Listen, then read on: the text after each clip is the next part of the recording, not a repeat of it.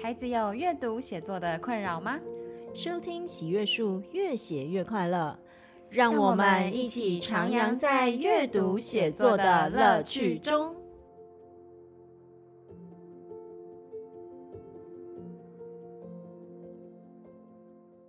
Hello，各位听众朋友们，大家好，欢迎来到喜阅树，越写越快乐。我是喜阅树梁红英老师。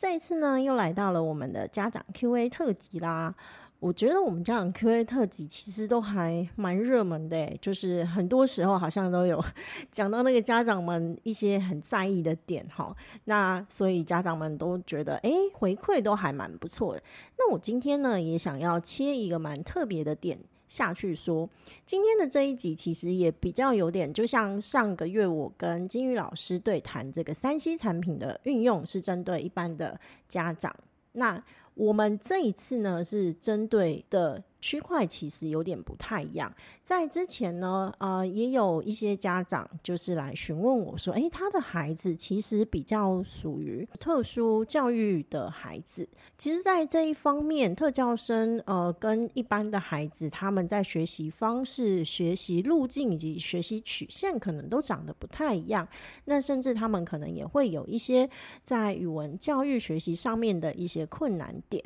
面对这样子的孩子，他究竟可以怎么协助呢？针对这一件事情啊，我就想到我身边有一个我自己个人也是非常佩服，我也是长期追踪他们的这个粉砖。那这个朋友呢，他其实是我正大中文的一个学妹。他自从结婚生子之后，其实他本来也是，哎，当时正在念博士班。结婚生子以后呢，生下一个活泼可爱的小孩。可是也让他的人生转了一个大弯。后来呢，他因为陪伴孩子的关系，也拓展了自己诸多的一个能力。那我算是一路以来不断，不管是看他的文章，或者是跟他亲身的一个相处，也算是一路以来看着他这样子，呃，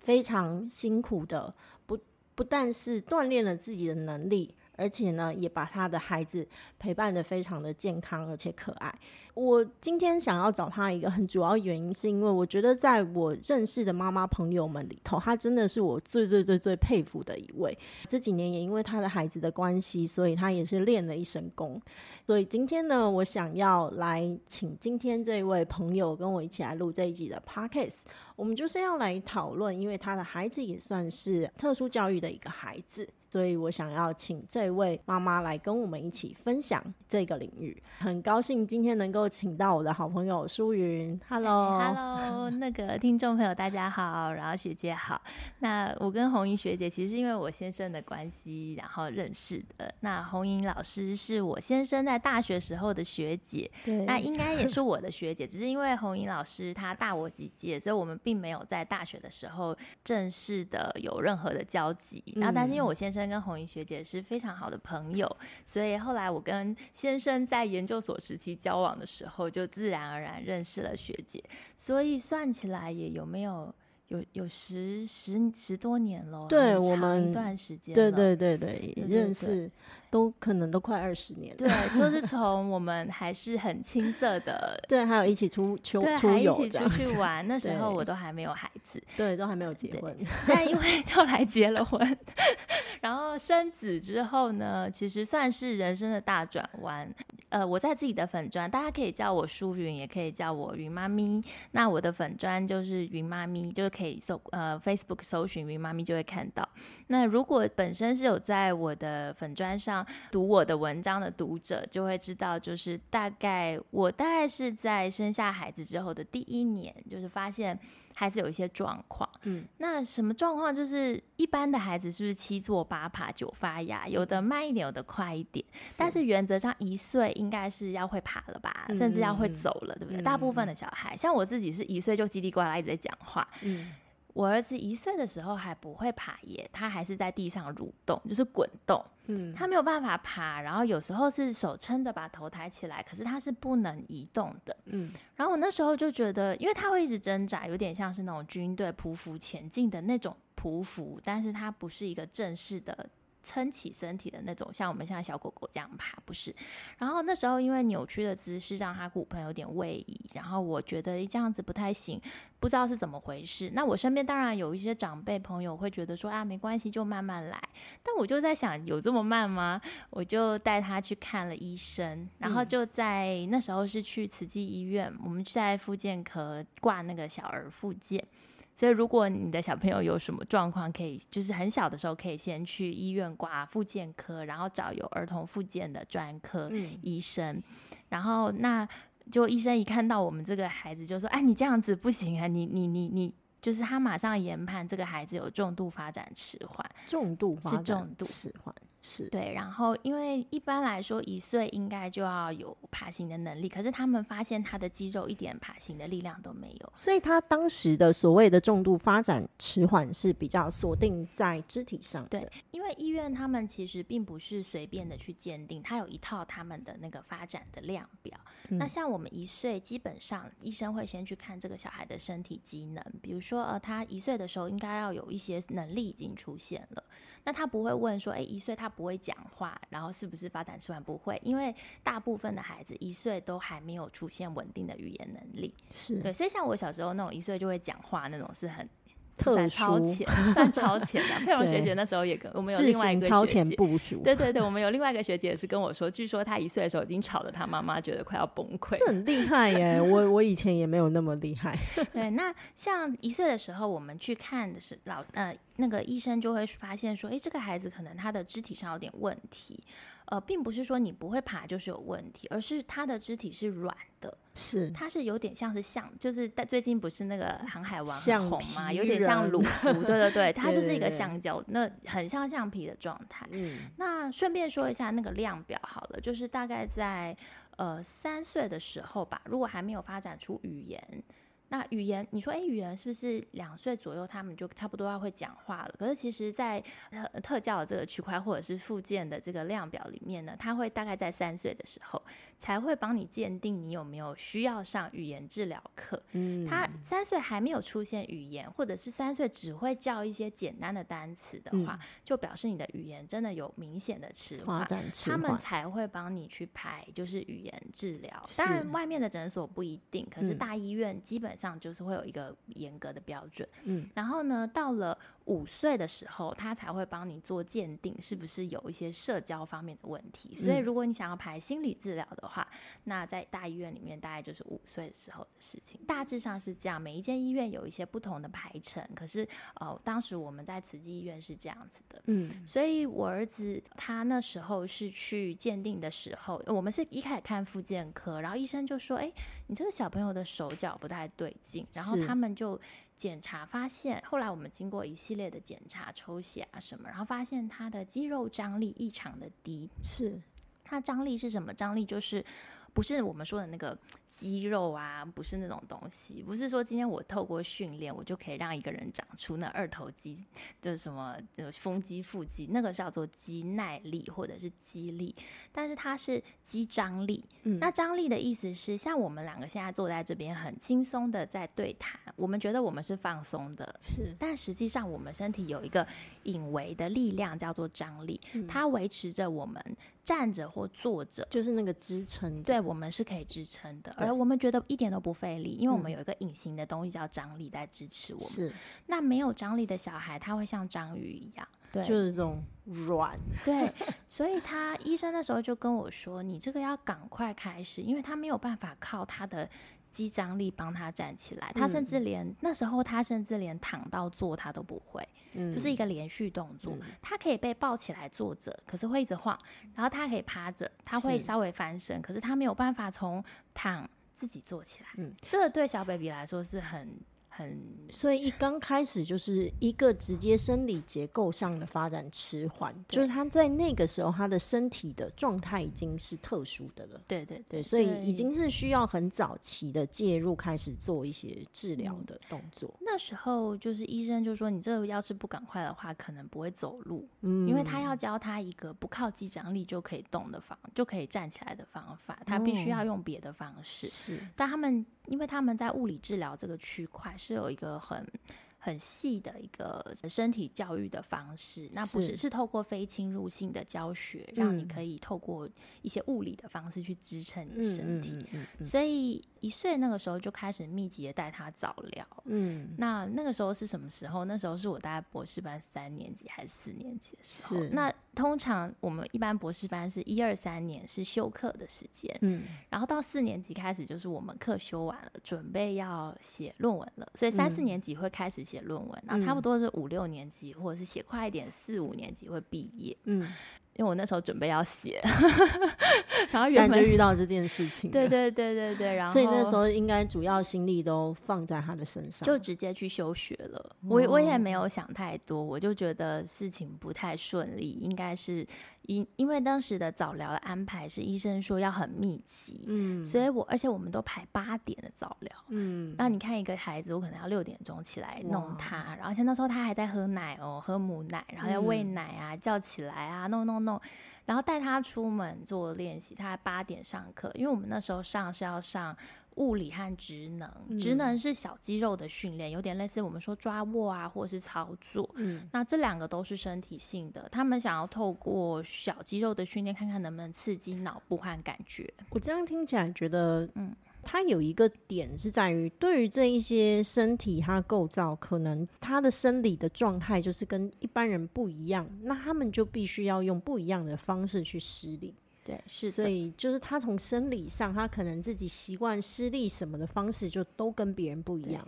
而且那时候医生有跟我预告，因为我们今天来上那个学姐的这个 podcast，其实最后我们要谈到跟语言教育有关的问题嘛。是。那我我先谈到身体，是因为后来其实医生就有跟我预告，嗯，他是透过意志力。和透过另外一种方式去补他的肌张力，是，也就是说呢，他没有办法像一般的孩子那样坐在那边，但是是稳稳的坐着，是他可能坐一坐，他起来走一走，哦、或者是只有他在躺着的时候才是最舒服的状态。嗯，那在这样的孩子，未来医生就有跟我说，哦，那因为他们就长期的观察，大概就是可能。哎，自闭症或过动症的小朋友，在早年可能会有这样的身体的结构出现，是，所以他们是会先发现身体，我们到后面才会鉴定出他可能是有这样的症状。哦，他不会一开始就说哦，你这个是自闭症，因为小时候根本就看不出来是 baby 嘛。嗯，所以通常他们会有一个系列，就他们发现很多自闭症的孩子，或者是有。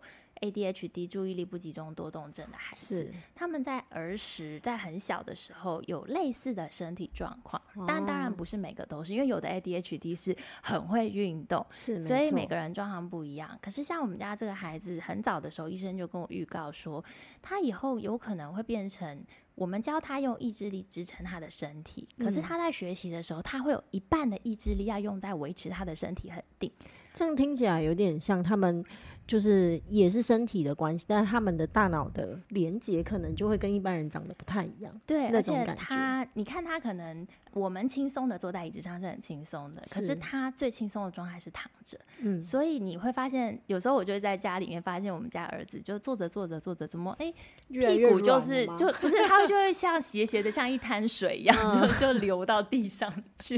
可是这么说这么说，那个我老公可能会说，哎、欸，那你也是啊。没有，因为那还是不太一样的，嗯、就是呃，他是不由自主的，是。我们是感觉自己累了，嗯，就是有的是能不能自控的状况，嗯、所以有一些孩子是这样子。我后来也慢慢因为他，我才发现有些孩子他真的不是坐不住、欸，哎，嗯，他是不能坐得住，就是不是说你为什么不坐好？你明明就可以做好啊！你给我做好，嗯、不是？他是我根本不知道我现在做好了没。我我觉得这件事情很很有趣，就是他是从你看这个有一些特殊孩子，他的不同是整组不同，从他的身体到他的大脑，他整个运作结构都跟一般的我们，好可能我们都是一般人，真的就长得不一样。所以就是我们也很难拿我们的逻辑套到他们的身上，就完全没办法。你看，我是从我是从他一岁的时候就发现一件事，就是哎、欸，我们居然没有办法靠自己的力量站起来。嗯、以前我们不是说在哪里跌倒在哪里爬起来？对，站起来是一件很正常的事，对，就这样吗？可是对，可是那一套东西，当我们的那一套东西在他们身上完全。没有办法 work 的时候，那到底要怎么办？最近我妹妹生小孩，然后她小孩好像一岁吧，反正就是我那天看到她在上传那个影片，嗯，然后影片就哇，小宝宝会走路了这样子，嗯、然后呢，我就去问，以前我也会问很多妈妈，他们记不记得小孩走路的状态？其实他们都觉得哦，就这样就走了，有一天就放手了，但是。我是在我的孩子身上，我才知道，原来有的孩子不是如我们所想的那样，嗯、就是所有的自然而然，在他身上都不是自然而然，嗯、他必须要后天学习，而且他的学习必须要把。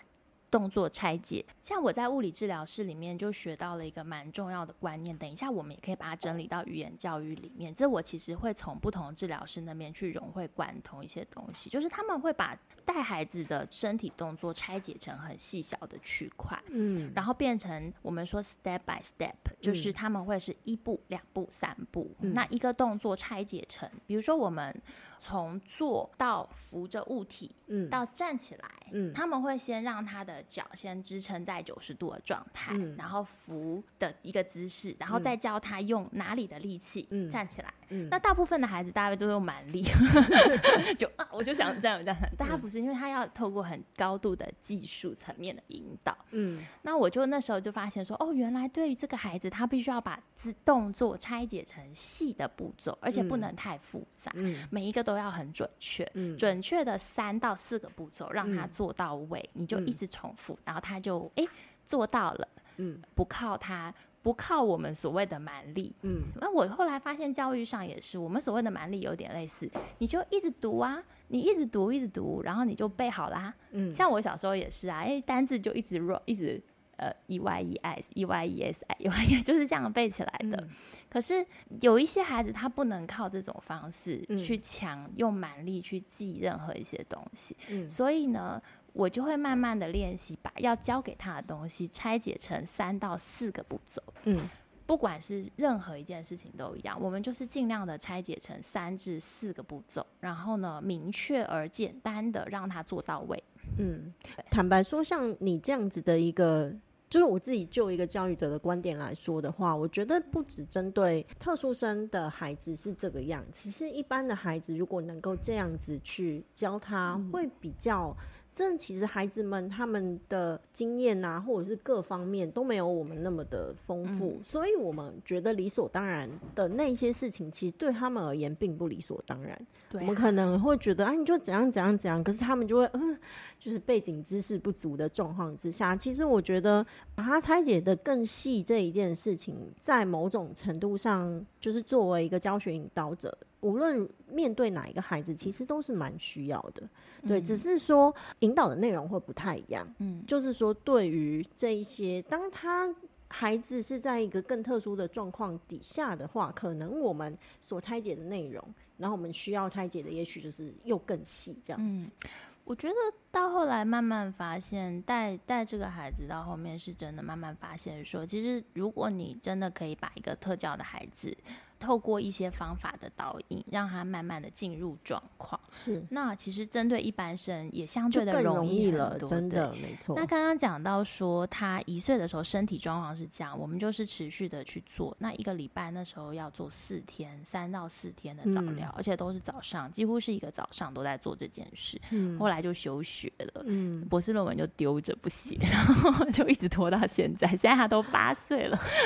还没写，最近要努力的写完了。然后就你可以的，你可以的，就一直拖，一直拖，一直拖。好，然后他到了三岁，口语都还不太行。而且那个不太行，是他嗯，那时候可能只有一些尖叫，呃，因为自闭儿是这样子，我们那时候还不能准确的确定，那医生只有说疑似，嗯，那他们是这样子，就是因为他们其实是有情感情绪的，可是他们没有口语的时候，嗯，你没有办法表达，没办法表达，我要或不要，你连说都说不出来，嗯，那在那种情况下，他就只会尖叫。或者是哭，嗯，那像这种状况，当时我我也是很困扰，嗯、就是因为我我不知道我要怎么去面对他，因为我妈妈都跟我说我就是突然 就会讲话，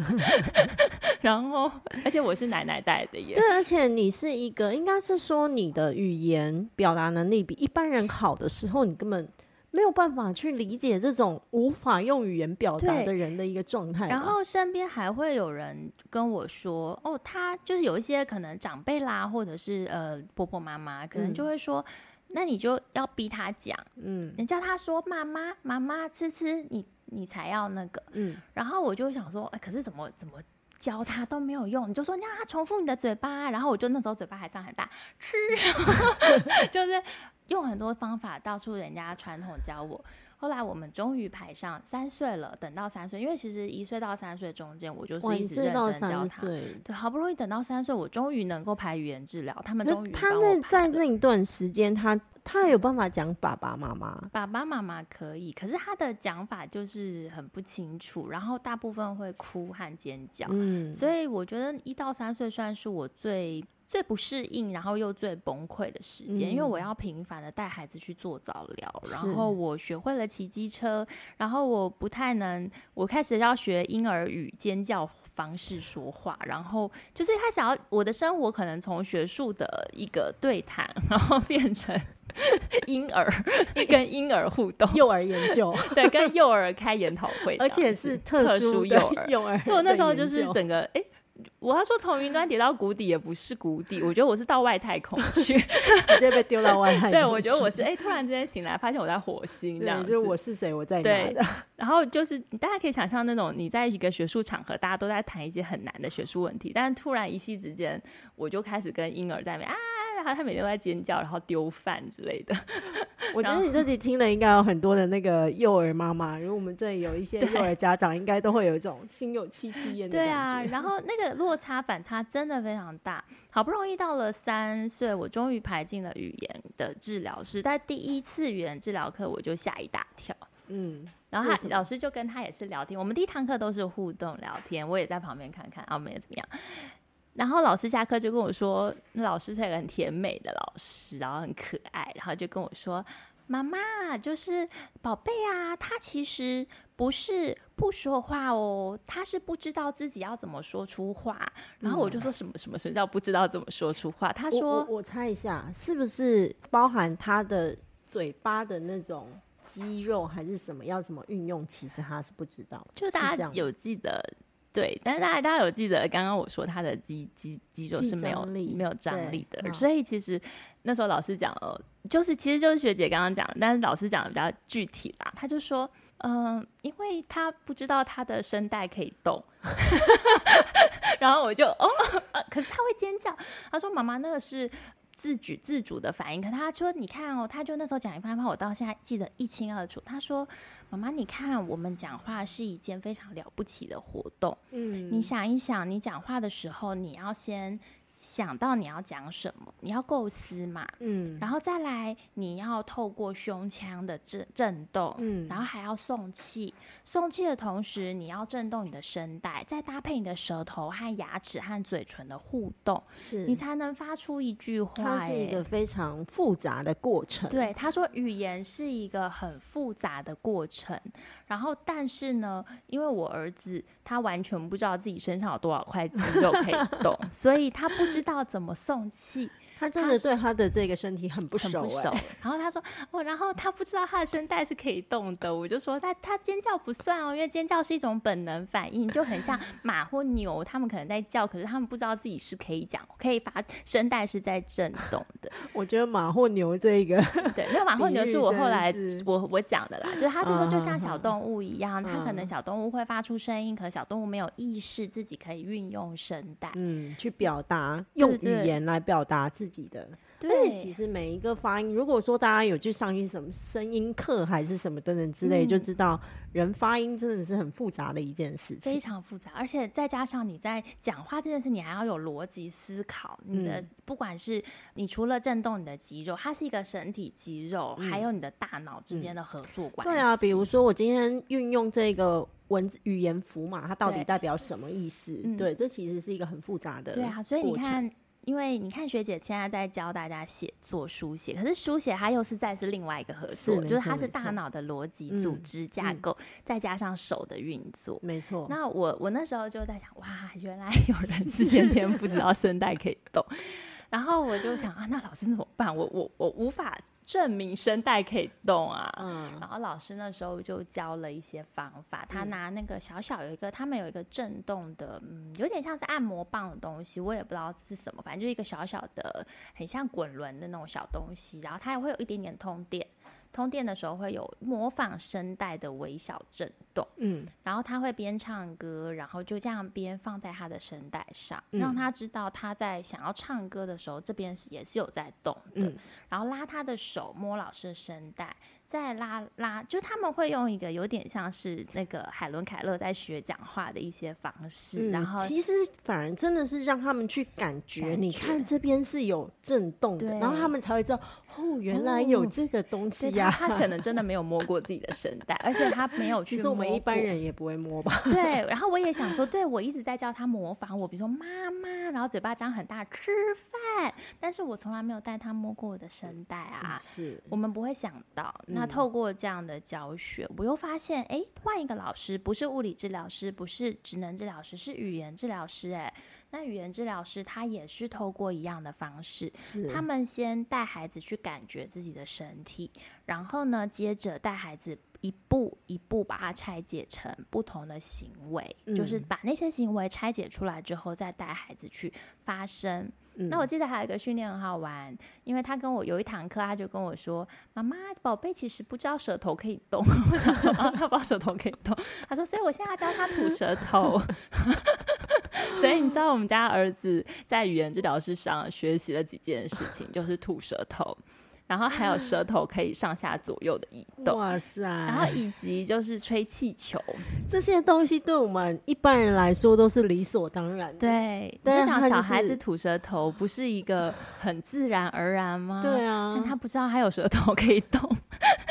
然后我也我也吓一跳，他也是说，那我们就要引诱他。他拿了一个就是小点心放在他嘴巴前面，嗯，但是他居然真的不知道张开去咬，嗯，他就是。后来老师叫他伸出来要舔到小点心，他就给他吃一颗，嗯，就是小馒头啦。是，然后呢，就是他拿出来，他就把就要引诱他看的舌头可以伸多长，嗯，就拿这个，然后上下左右让他。嗯绕就是追着这个小馒头，让他感觉他的舌头是可以这样运用的。对对对对对对对，让他那时候才，我觉得我儿子那时候可能就发现，哎，原来这里 喉咙这个地方有一块可以动，哎，然后原来嘴巴里面可以这样子动啊。对，原来嘴巴里面有一块肉是可以动的。原来发现自己的身体可以发现到这个程度。对，然后我也才意识到说，哇，原来是有一群孩子，他可能是连这个东西他都不知道的。嗯，然后所有的。你以前觉得是天然的、是自然的、是一理所当然的事情，在他们身上其实都不成立。是。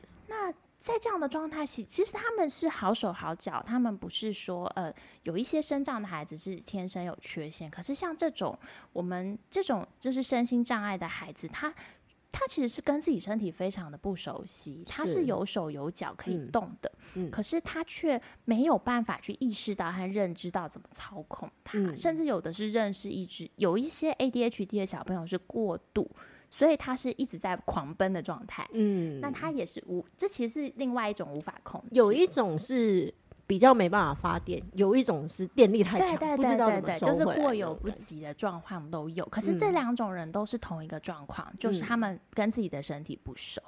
你说的是，就是不管是过度的还是 ADHD，因为过度是无法拉回来去控制。然后呢，像我们这种张力不足以至于就是身体的迟缓的孩子，是他真的不熟悉。但这两种其实就是我们的大脑、我们的意志是没有办法控制到身体的。它其实是有点类似类似的状况，都是我们跟身体之间的关系出问题了。那在。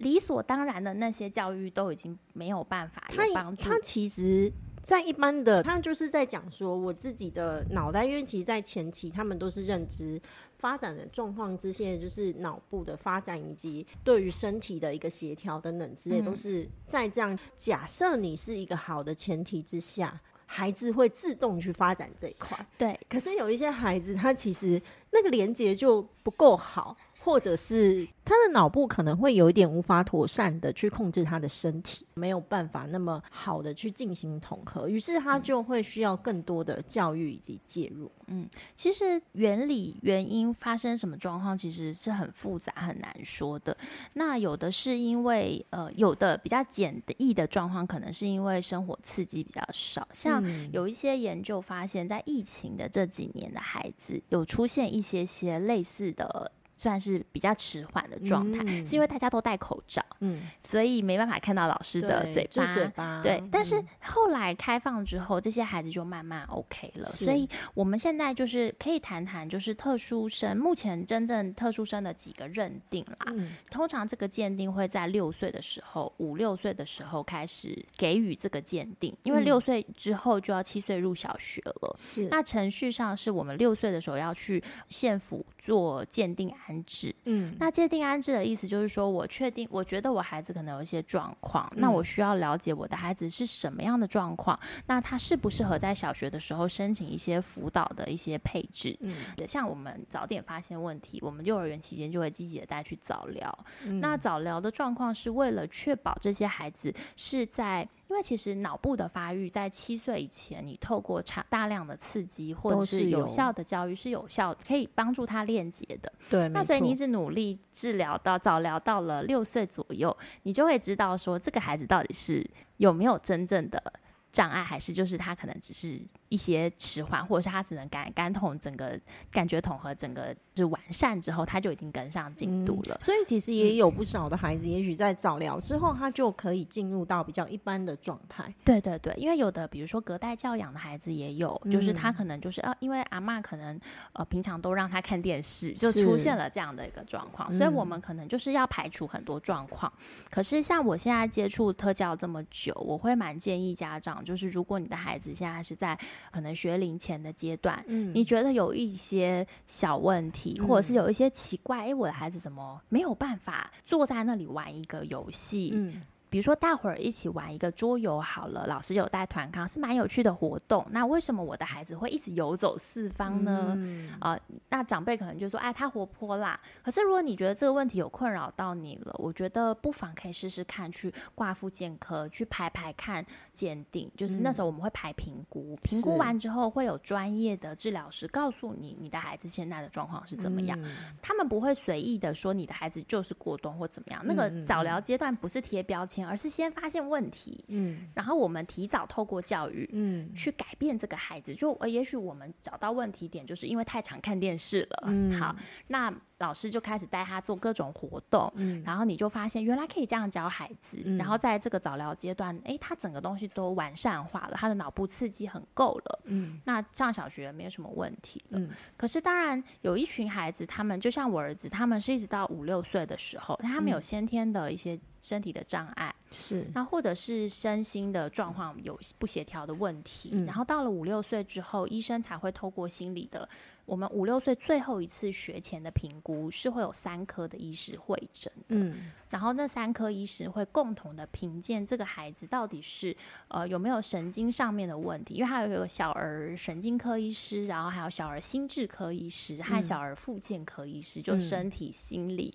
嗯，然后还有脑部大脑对，对，然后他们共同鉴定之后，他们会给这个孩子一个确诊的证明，嗯，就是哦，你你真的就是一个有。ADHD 的孩子，嗯嗯，那现在目前为止有几个常见的在小学里面常见的障别，呃，一种一种当然就是我们说的身体真的有障碍，或者是罕病，就是身，对对对，真的就是身体上的这个，或者是听障啦、视障，好，那这个是一类，就是身体性的障碍。那有一种障碍就是有点像是我们说的 ADHD，ADHD 就是注意力不集中多动症，是或过动症，我们说的过动。那另外一种呢，叫做自闭症谱系的障碍。那自闭症谱系其实，因为自闭症谱系是一个光谱的结构，嗯，像有分重度、中度跟轻度，嗯，然后再来还有一个类别是大家很常听到的，就是雅斯伯格症。是，但是雅斯伯格症不会领到身心障碍手册，嗯，所以我刚刚讲的这些障别里面呢，就是身心障碍手册只会核发给自闭症的孩童。但是雅斯伯格症以及就是它其实是雅斯伯格症是属于自闭症光谱的其中一个项目，嗯，然后。它，但是它因为它没有那么严重，就是它可能是比较轻度，对它呃轻度再轻度，它只是某个轻度自闭还要更加的轻度这样。那你可以以偏执程度来来看哦。呃，我先讲一下自闭症。不是在角落画圈圈的人叫做自闭症，是有的自闭症的孩子非常活泼，嗯，所以刚刚那个红英老师介绍我儿子很活泼，其实他真的很活泼，可是他是自闭症儿童，那差别是什么呢？其实自闭症不是不讲话不活泼，嗯，你们看到那个不讲不会讲话不活泼的，他比较是属于重度的状态，嗯，那他是以。偏执和活在自己的世界的概念来，嗯、就是所谓的自闭。从这个字面上来看，它其实就是它是一个自我封闭的回圈。嗯，那你可以想象，你出生就是活在一个房间里面。嗯、那我们一般人会有窗户和门。嗯，那那个门是可以自主开关的。我今天想要跟这个人聊天，我会来找他。嗯，但是呢，我也可以决定我不要理他，我不要讲话。嗯，所以我可能会看场合、看状况，然后。慢慢的知道我这个时间该不该讲话，想不想说话。嗯，那有些比较内向的人，他天生不喜欢跟别人做太多的互动，嗯、那叫内向型。嗯、所以在角落画圈圈或不爱社交，这个像我们这种壁花，喜欢当 壁花的内向型人格而已。对，那内向型人格跟自闭症是完全不一样的。自闭症有时候很外向，对，但是重点在于自闭症的问题是他没有办法决定他的门窗要不要开关。嗯，所以他的窗户。可能会一直都是关着的，嗯，然后自己打不开，嗯，或者他打开了之后他关不起来，嗯，然后他开关的门可能很少，嗯，也可能完全不开，嗯，那取决于开关的程度，你可以把它分成重度、中度跟轻度。那雅斯伯格症呢？原则上它是可以自主去调控那个开关的，嗯、可是呢，就是比较偏执。嗯，所以雅思是属于自闭症的谱系里面算是比较轻微的，他社会化能力也会比较强。嗯，那所以他比较不是归属于呃可以领到生长手册的自闭症的孩子。嗯、另外还有一个就是 ADHD 也是很常见，对不对？ADHD 就是所谓的过动症，但它其实是分两种哦，注意力不集中和过动。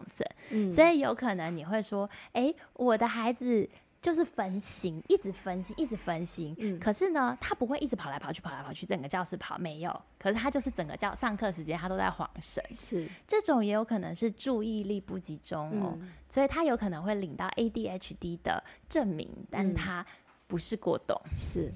那么。ADHD 是不能领那个生长手册的，嗯，好，所以生长手册里面就是还有一个严格的规定，但是它可以被鉴定，它可能有 ADHD，然后它进到学校里头，对对对，对，还是可以有一些辅导的资源进来。所以我也很鼓励家长，如果你发现你孩子有状况，你不一定要去医院，你有可能大班的时候在学校跟老师讨论，就发现有这个情况，嗯，你就可以直接申请鉴定安置。嗯，那鉴定安置就是会有一些学校那边派来的，算是。可能会我不是很确定，因为是我是在医院那边做的。但是鉴定安置就是学校系统里面会有人来辅助，让帮你做评估。嗯，那评估完之后就会知道你这个孩子可能他有一些呃需要帮助的状况。那在这种情况到了小学他们会通报。那通报之后有几个处置，嗯、一个就是呃要不要进资源班。嗯，那第二个叫做融合间拉出来上课。是，那就是一般我们常见的，就是原本在一些科目就是在自己的班，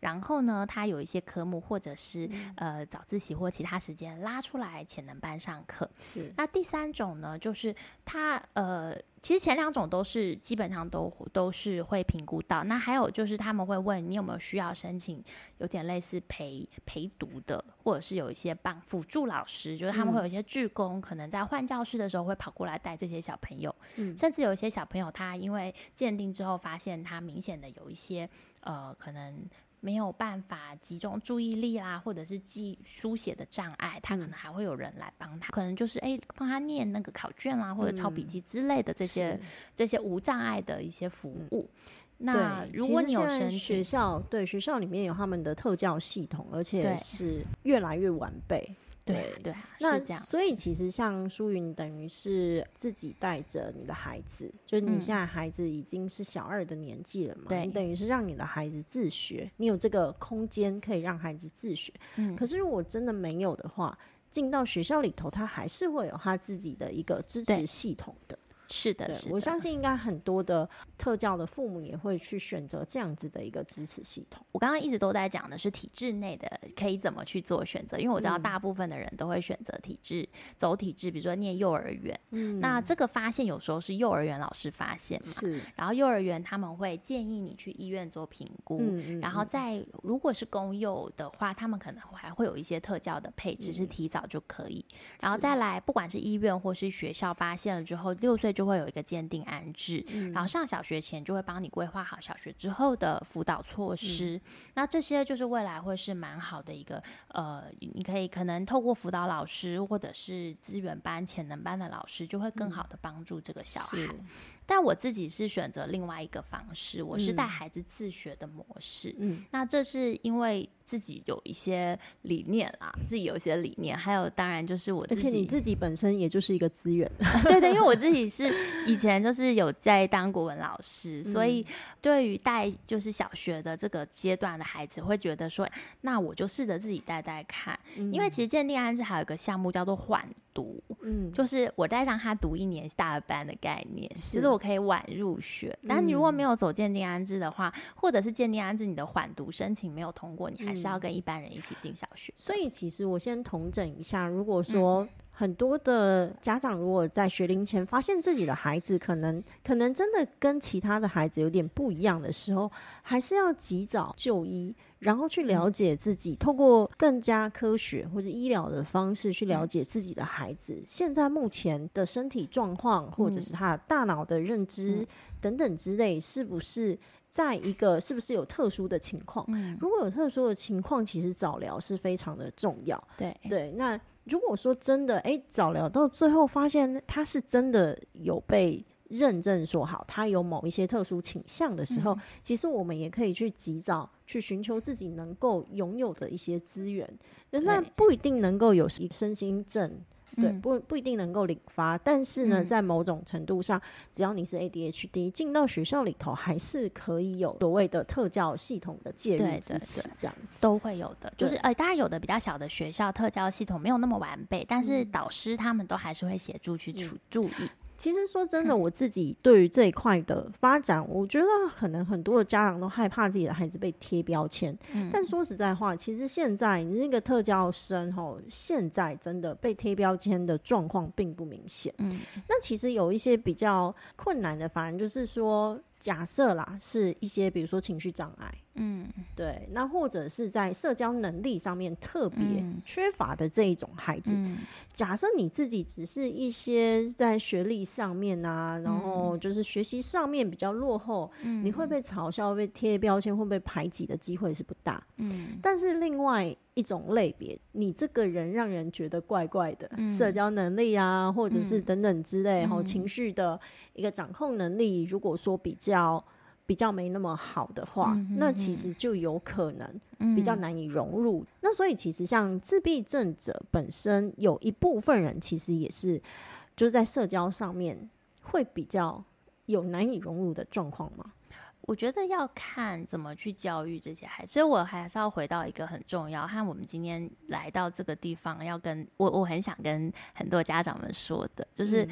刚刚我们讲了很多障别，当然生障是有很生长的路线。我刚刚讲的障别是说自闭症啊、ADHD，或者是亚斯伯格症，或者是情绪障碍和阅读写字障碍这些。是。我觉得有一个很重要的核心观念，很想要跟大家分享的，就是教育的方法可以改变一切。嗯，但是你必须提早先了解你的孩子欠缺什么。嗯，那像我自己是，我刚刚讲了一些历程的目的是让大家知道，其实我很早就知道我的孩子跟身体很不熟。嗯，他连身体的我们所谓的理所当然，他都要一步一步的拆解。是，那我怎么可能去幻想着，比如说他拿笔。一教就会，对不对？那我不可能想着说，哎、欸，他教注音或者是教什么东西，他会马上跟上进度。嗯、那像这种状况，我就会去很快的去反思，因为我们会建立一套思考的逻辑。嗯、如果你没有早点发现、早点磨合，嗯、你就会不知道怎么建立他的思考逻辑。是我可能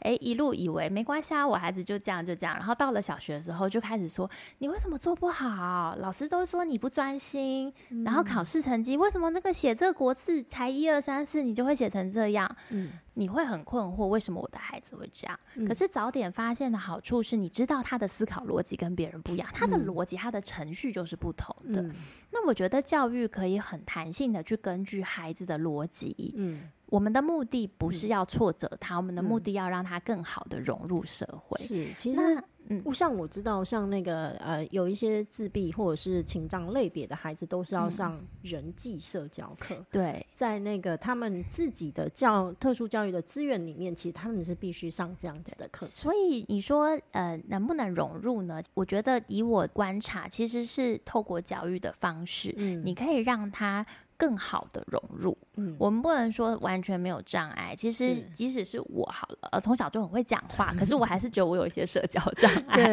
就是 就跟大家相处会觉得有点很紧张。你看，我们这种是属于对情绪很敏感的人，所以我们也会有我们的障碍。所以社交是很难的事情，嗯，可是我们要的是他。大致一般的应对进退是无碍的，嗯、是。他不会因为我刚刚说过自闭症很多种，角落画圈圈绝对不是点，就可能是某一种类型。嗯、可是很多内向者也是角落画圈圈的人，嗯、可是有些自闭症的孩子，他可能是会在大庭广众下唱歌跳舞，嗯，因为他关门，他没有意识到到别人的眼光，他没有办法看到别人。对，然后或者是说他今天非常的愉快，然后就一路的往。教室外面走出去了，然后你就发现他消失，规范 与他无关。对，你就发现哎、欸，他怎么突然站起来，然后追着鸟走？大家如果去看那个那个窗边的小豆豆，嗯，你就会发现小豆豆所有的行为，其实他都符合了双重的障碍，就是。自闭症加 ADHD，嗯，但是他可能不见得有学障，可是他就是他在做很多事情的时候，他不会考虑到身边的人在想什么，嗯、他也没有观社会观感的问题，甚至反正我们想到的一些别人的眼光，对他来讲影响不太大，嗯，那你说，哎、欸，不重视别人眼光好像也蛮好的，可是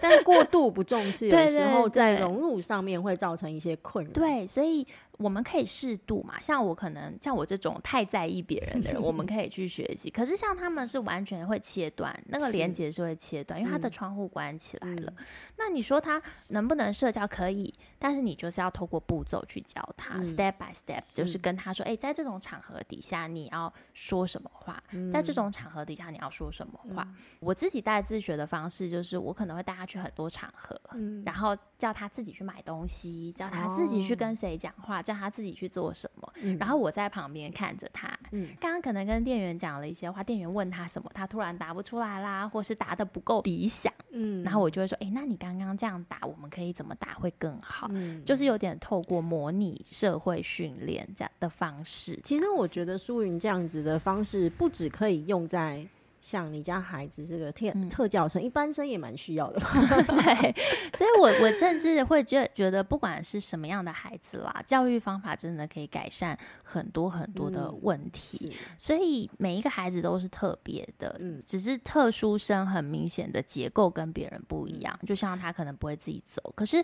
一般生的状况，他们其实也是特别的。是，如果能够去看到一个孩子的学习路径和逻辑的话，嗯、我们可以帮助他更好的进入一个成人的成长的过程，可以帮助他更好、更融入。嗯、各位听众朋友们，听完这一集舒云的故事，不知道大家有什么感觉？是觉得哇，怎么会有这样子的一个教养经历？还是觉得有那么一点心有戚戚焉的感觉呢？在这一集舒云的分享之中，我想大家应该更明白了，其实特殊的孩子他可能会有怎么样的一个状态，以及他跟我们到底有多么的不一样。所以也希望大家听完之后，如果你的孩子不是特殊儿的话，那也能够对这一些特殊儿多一些同理心。那如果你有遇到一些特殊孩子的话，也希望你能够更加明白，其实，在特殊的孩子，他们有怎样的学习路径，他们跟别人的不一样，可能不是故意的，很多时候也许来自生理上，他们经历着我们没有办法想象的一切。这也致使他们必须要花更多的力气才能够融入这个社会。那如果你家的孩子，你觉得他也有点特别的话，也可以不妨多找一些资源来协助自己的孩子。其实现在社会上有许多的资源团体可以使用，记得不要单打独斗，帮自己多找一些助力。我相信，如果家有特殊儿，其实就是非常辛苦的一件事情。那也希望你能够帮自己找到更多的好帮手以及资源的团体。相信这样子对你的孩子也会更有帮助哦。那接下来下一集我们即将进入到特殊孩子的语文教育的部分，大家敬请期待哦。那我们就下次见喽，拜拜。本节目由喜悦树制播，喜悦树是一个专门提供中小学生阅读写作课程的单位。我们的节目越写越快乐。会在每周五中午同步更新于 First Story、Spotify、Apple Podcasts 等各大平台，欢迎大家继续收听。喜欢的话也可以订阅并开启小铃铛。那今天的节目就先到这里喽，我们下次空中再见，拜拜。